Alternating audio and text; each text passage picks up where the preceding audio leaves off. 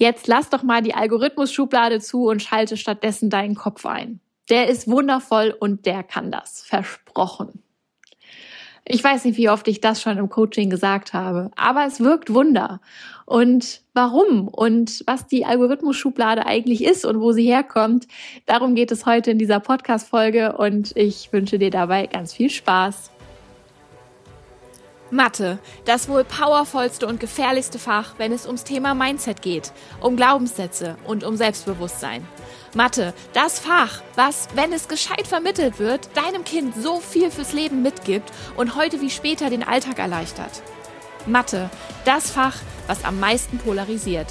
Hi, ich bin Jana, die Matheflüsterin und in diesem Podcast erfährst du, wie viel Power in Mathe und Logik steckt, wie du dein Kind vor den negativen Glaubenssätzen beschützen und ihm eine gefestigte Grundlage ermöglichen kannst. Gemeinsam machen wir dein Kind Mathe stark. Schön, dass du hier bist und jetzt ganz viel Spaß mit zwischen Mathe, Logik und Mindset. Die Algorithmus-Schublade. Man könnte sie auch Formelschublade nennen oder Anleitungsschublade oder Strategieschublade.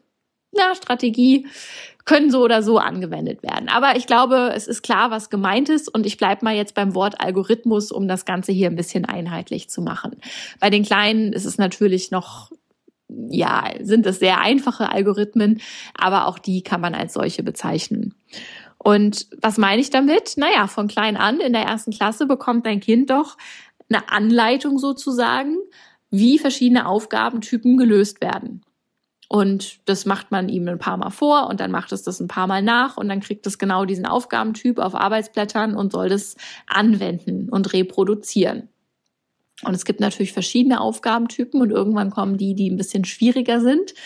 Da braucht es dann die Transferleistung. So kann das Gelernte angewendet werden, auch wenn es in einer anderen Form auftritt.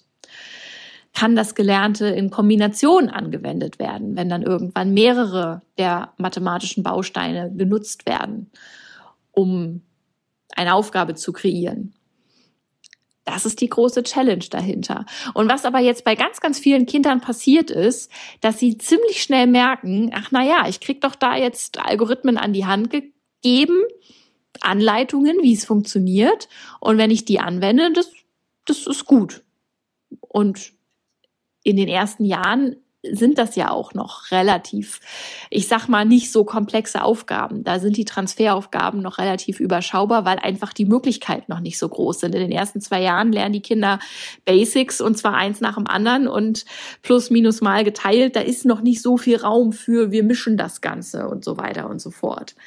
Aber wenn es dann in der dritten, vierten Klasse dazu kommt, dass da doch auch mal die ein oder anderen Bausteine und Grundlagen, die ja jetzt dann da sind, gemischt werden, um einfach zu gucken, was wurde schon verstanden und um natürlich auch das logische Denken anzuregen und um das Denken um zwei, drei Ecken mal anzuregen, was ja alles super wichtige Kompetenzen sind. Dann geht's in die Transferleistung. Und was aber da schon oft passiert ist bei vielen Kindern, weil eben in den ersten beiden Klassen versäumt wird, da ein Stück weit drauf aufzupassen ist, dass die Kinder sich so dran gewöhnt haben, eine vorgegebene Lösung zu haben, dass sie sich, dass sie so ins kalte Wasser geschmissen werden, wenn es dann mal keine vorgefertigte Lösung gibt, die man einfach nur nachmachen muss, sondern dann müssen sie auf einmal selber nachdenken und haben das aber schon verlernt, beziehungsweise in diesem Kontext noch nie wirklich selbst gelernt. Und dann passiert das, was ich eben im Coaching so betitel und sage, jetzt hör mal auf, in der Algorithmusschublade zu kramen, panisch in ganz vielen Fällen, sondern schalte einfach mal deinen Kopf ein. Und das einfach sagt sich so einfach. Das ist für die Kinder nämlich nicht einfach. Denn auf einmal nimmt man ihnen das Werkzeug weg, was da zwei Jahre lang da war und was sie zwei Jahre lang bekommen haben und was man ihnen ja auch wirklich eingetrichtert hat. Auf einmal funktioniert es in der Form nicht mehr. Und dann werden sie aber ganz oft damit alleine gelassen. Und was sie in der Zeit nämlich eben auch schon verlernt haben, ist, dass sie ihren eigenen logischen Menschenverstand einsetzen, um eine Aufgabe zu lösen. Weil es wird ihnen ja immer vorgekaut, wie es geht. Und sie müssen es ja nur noch nachmachen. Ganz fatal. Und wenn man sie da nicht darauf aufmerksam macht, dass ihr Kopf das kann, dann werden sie davon alleine eher nicht drauf kommen. Und je weiter dieser Prozess fortgeschritten ist, desto weiter ist auch der Prozess fortgeschritten, dass sie sich ihrem, dass sie das ihrem Kopf überhaupt nicht mehr zutrauen, dass er das kann.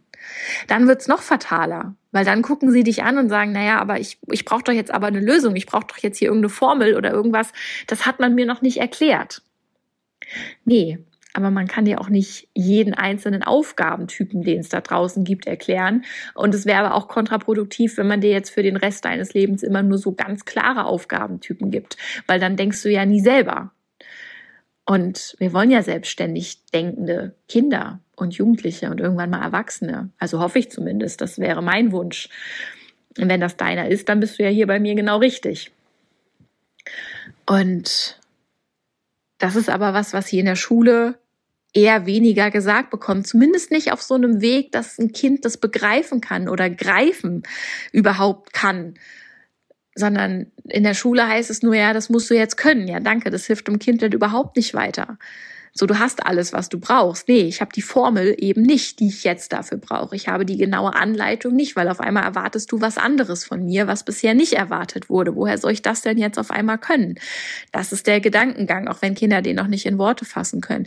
Aber zu Recht. Es hat ihnen doch niemand beigebracht. Es gibt Aufgabenformate, auch für die ganz Kleinen, aber die werden eher selten eingesetzt von dem, was ich so mitbekomme. Und auch wenn man sich Schulbücher anguckt, es gibt nur ein, wenige Schulbücher, die diese Aufgabentypen von Anfang an mit einbauen, weil sie natürlich ein bisschen mehr, ja, Wissen auf Seiten der Lehrer erfordern. Und auch da ist diese einfache Erklärung, viele Lehrer unterrichten das fachfremd und dann entscheidet ein Kollegium natürlich eher für das Buch, was einfacher umzusetzen ist, mit dem dann alle gescheit arbeiten können ist auch tatsächlich ein Vorgang, den ich verstehe, aber für die Kinder ist es natürlich schade, weil man ihnen da Möglichkeiten wegnimmt und Fähigkeiten sich gar nicht erst entwickeln können.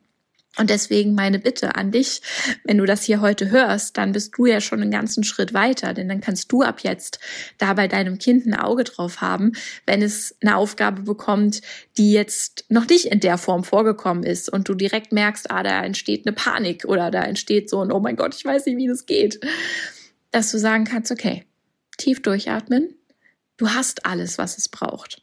Und jetzt lassen wir diese Schublade mal zu und jetzt darf mal dein Kopf arbeiten und was dann natürlich besonders hilft, ist, wenn man diese Aufgabe erstmal aus dem Kontext rausholt, aus dem Mathe-Kontext und daraus eine Alltagssituation baut. Das erfordert dann natürlich so ein Stück weit Erfahrung, was steckt eigentlich in der Aufgabe und was für Vorstellungen, welche Rechenstrategien, welche Rechenoperationen, welche Formeln, welche Gesetze zum Beispiel verstecken sich dahinter, um dann einfach auch da flexibel in den Alltag gehen zu können, um zu gucken, okay, wo versteckt sich das? Da braucht es natürlich so ein bisschen Hintergrundwissen, aber auch das wirkt Wunder, kann ich dir sagen, wenn du so eine Aufgabe aus dem Kontext rausholst und auf einmal in eine Alltagssituation packst und sagst, okay, wir vergessen jetzt gerade mal hier die, die Hausaufgabe, äh, aber wie waren das letztens in der Situation? Oder stell dir mal folgende Situation vor. Und äh, das ist immer wieder faszinierend zu sehen. Und zwar egal bei welchem Thema und egal wie alt das Kind oder die Schülerin oder der Schüler ist, der vor mir sitzt, es funktioniert zu 99 Prozent, dass die Antwort wie aus der Pistole geschossen kommt, sobald man mal so ein bisschen den Fokus von Mathematik weglenkt. Und dann merken sie das aber auch gar nicht und geben dir halt die Antwort. Und dann denke ich so, okay, du hast die Aufgabe halt gerade gelöst. Nee, das war ja jetzt die Alltagsaufgabe. Ja, aber ich habe dir ja die Aufgabe in den Alltag gebaut. Und das war jetzt gerade nichts anderes. Und dann gucken sie mit wirklich großen leuchtenden Augen und in dem Moment, wo sie es realisieren, ist ganz, ganz viel gewonnen, weil dann merken sie, ah, ich kann es doch und man musste mir die Formel dafür nicht sagen. Man musste es mir nicht vorkauen, man musste es mir nicht vorrechnen. Ich bin da alleine drauf gekommen, weil das Werkzeug dafür, das habe ich. Das sehen sie aber oft nicht. Dafür sind wir dann da und machen sie darauf aufmerksam. Und das ist super, super wertvoll. Und ja, na klar, je mehr Hintergrundwissen dann da ist bei dem Erwachsenen, der die Hausaufgaben macht, desto einfacher, sag ich mal, kannst du es dir machen, weil desto besser und schneller fallen dir Beispiele ein, wie du es nehmen kannst. Und ja, dann bekommt dein Kind dieses Selbstbewusstsein wieder, was dadurch natürlich direkt flöten geht, wenn sie in der dritten, vierten Klasse merken, ah, okay, jetzt habe ich keine Formel. Formel anwenden kann ich, Algorithmen anwenden kann ich.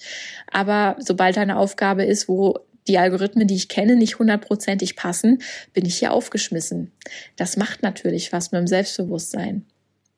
Wohingegen das natürlich das Selbstbewusstsein super pusht, wenn dein Kind in Zukunft so eine Transferaufgabe sieht und sich denkt, ah, okay, dafür habe ich keine Formel, dafür hat mir noch nie jemand Algorithmus gegeben. Ich gucke erstmal, was brauche ich dafür? Ah, ich brauche dafür die Multiplikation und Strategie XY. Okay, und dann setze ich das Ganze zusammen und ja, dann kommt noch die Komponente und die Komponente. Ah ja, okay, ich habe die Lösung. Zack, fertig.